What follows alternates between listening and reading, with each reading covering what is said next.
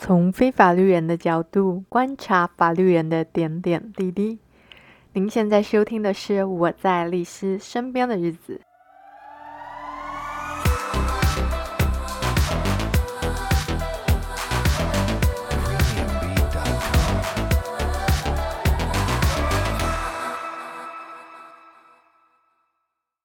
Hello，大家好！没想到又这么快，再次迎来我们的。影视法律的系列啦，今天这部片呢是一个纪录片，叫做《我们的金发蓝眼父亲》。我这周刚看完的时候，就立马决定一定要跟大家分享，因为我觉得影片里的状况其实一直在这个世界上发生，就是法律永远都无法解决所有的事情，但也永远。都在努力臻至完备的道路上，尽管这条道路是一条没有尽头的道路啦。那至于纪录片中牵涉到的主流法律之外的观点，像是种族或是宗教之类的，我这里就不探讨。首先，先跟大家介绍一下这个纪录片在说什么好了。这个纪录片呢，它揭发了一位医生叫做唐纳德·克莱恩的恶行。在事件爆发之前呢、他是一位受人尊敬的人工受精权威。那许多家庭都因为他而得以孕育生命，感到幸福无比。殊不知，多年以后，甚至是第三代都已经出生了，才发现。这个医生居然是用自己的精子替病患做人工受精，是不是光听到就觉得恶爆了？而且大家知道吗？就是这些同父异母的兄弟姐妹啊，在纪录片最后统计到的数字是九十四。那因为有时间的关系嘛，我相信其实实际上的人数一定比这个还多啦。这件事是怎么样被揭露的呢？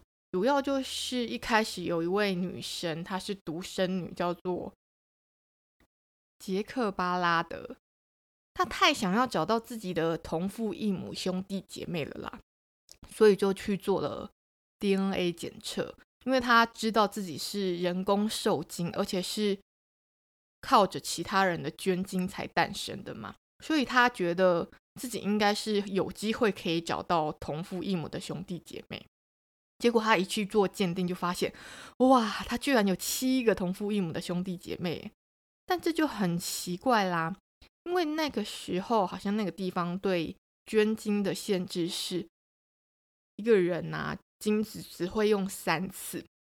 我不太确定是可以捐三次，还是最多只能让三个人受孕啊。但这不是重点呐，因为。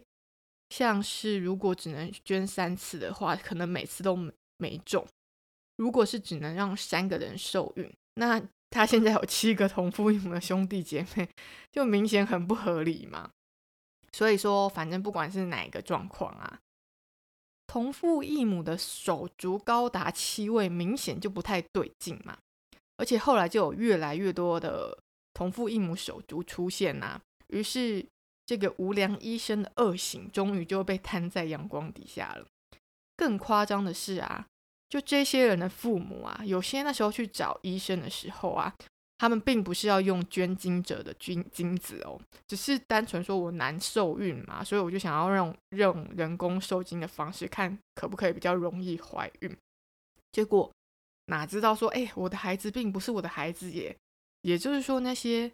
受孕的夫妻啊，本来以为使用的是丈夫的精子嘛，结果谁知道那个克莱恩呢、他植入的是他自己的精子哦，是不是真的？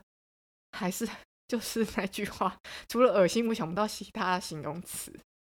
那那些受害的妈妈得知这个消息后说，回想起来就是做了多少次人工受精。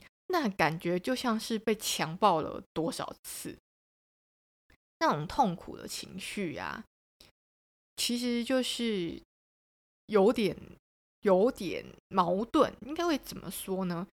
他们毕竟感谢了这位赐予他孕育生命能力的医生大半辈子了，结果没想到，哎，这个医生怎么就是帮他做人工受精的时候，是自己先到旁边就打手枪，然后用自己的精子放到自己的子宫里面。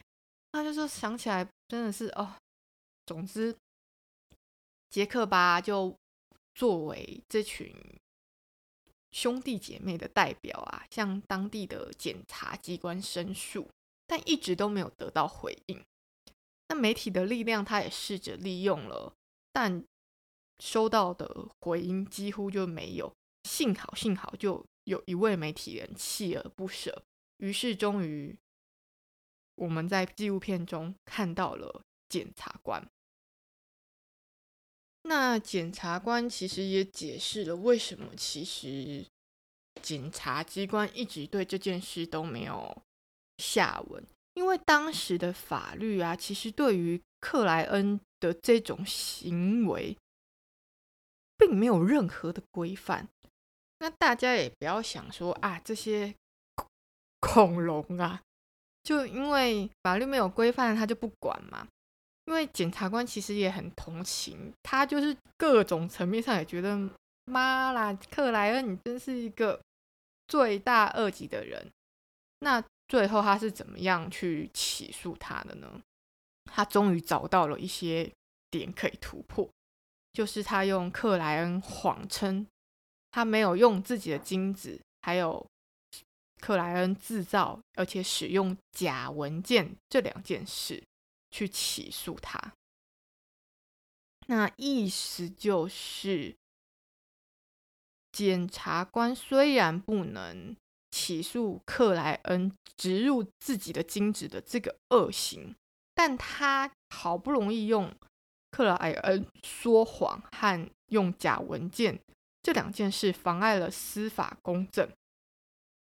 所以他的行为妨碍了州政府替人民伸张正义这件事去起诉，大家可以先稍微暂停一下，去思考一下，诶，这个的转变对于检察官、受害人、被告跟证人的关系有什么不一样的改变？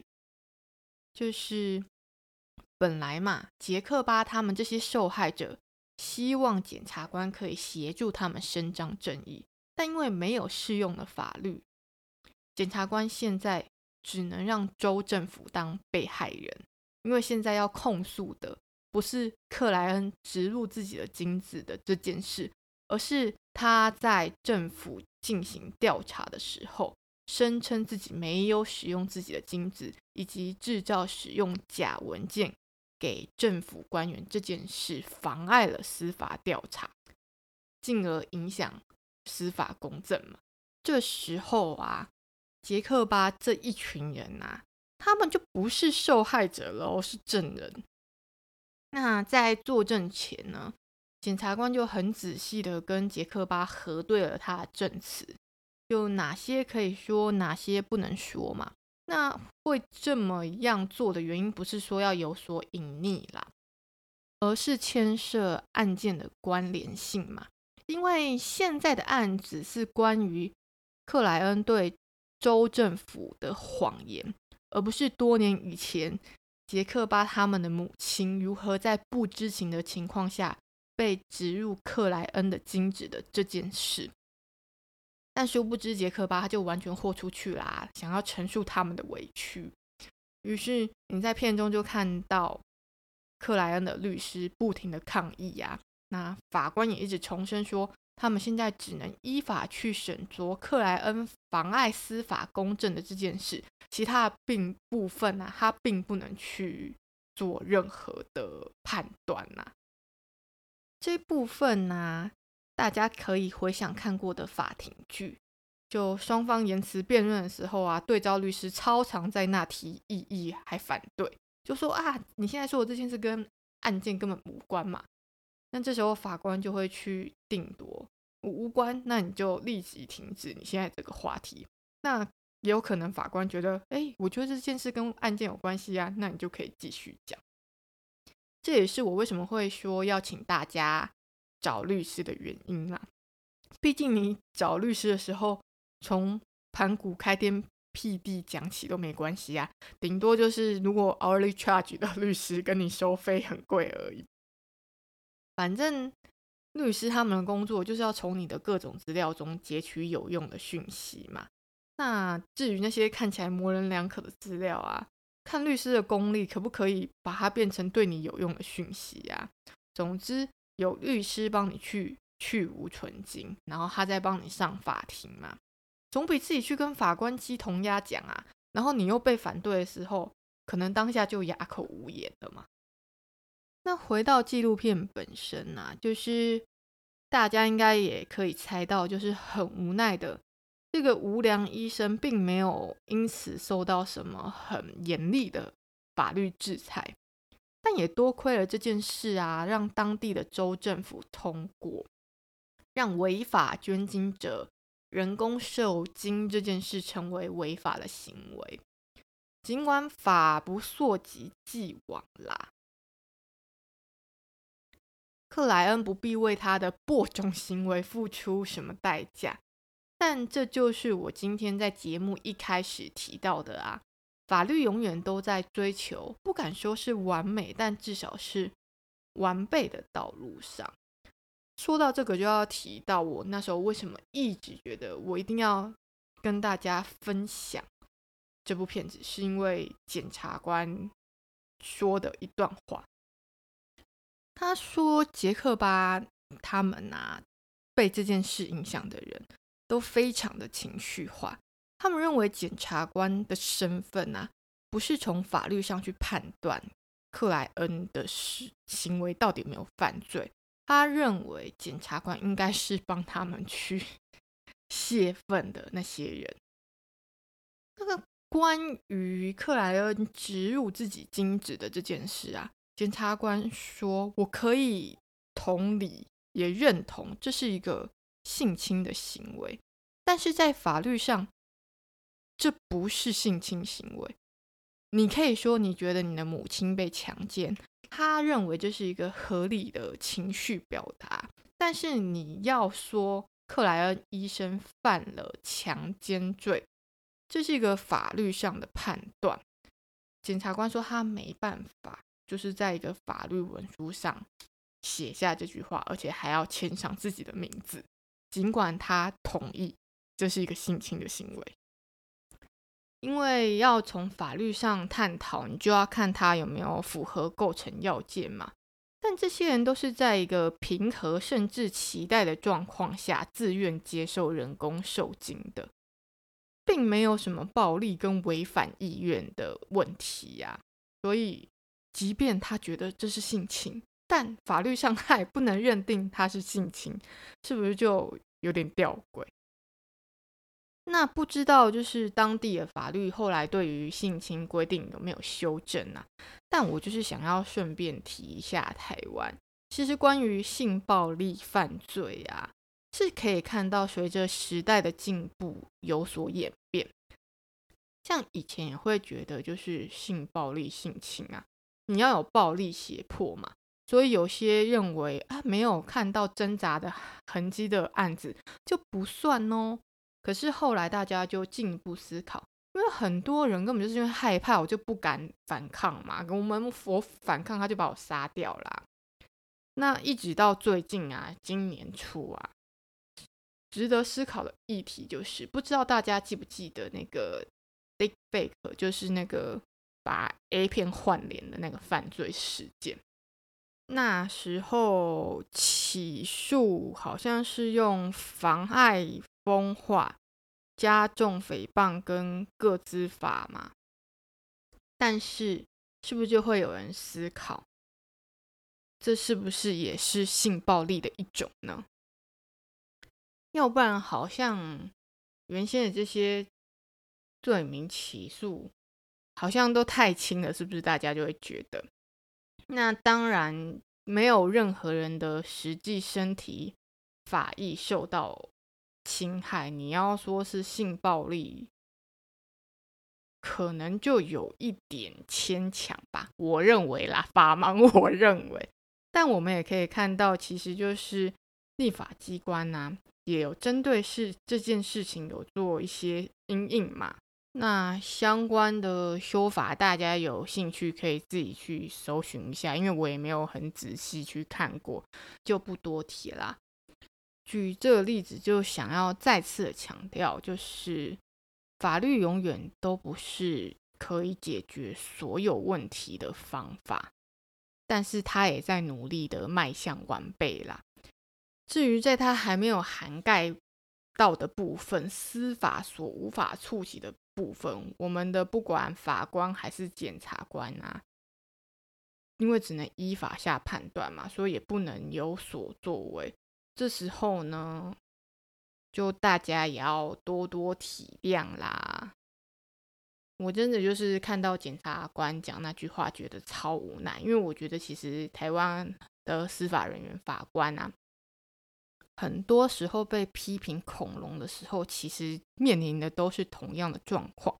因为法官依法下判断的时候，无法让人民泄愤，那人民又不理解你是在依法做判断，他认为你应该帮他泄愤，所以你就变恐龙了。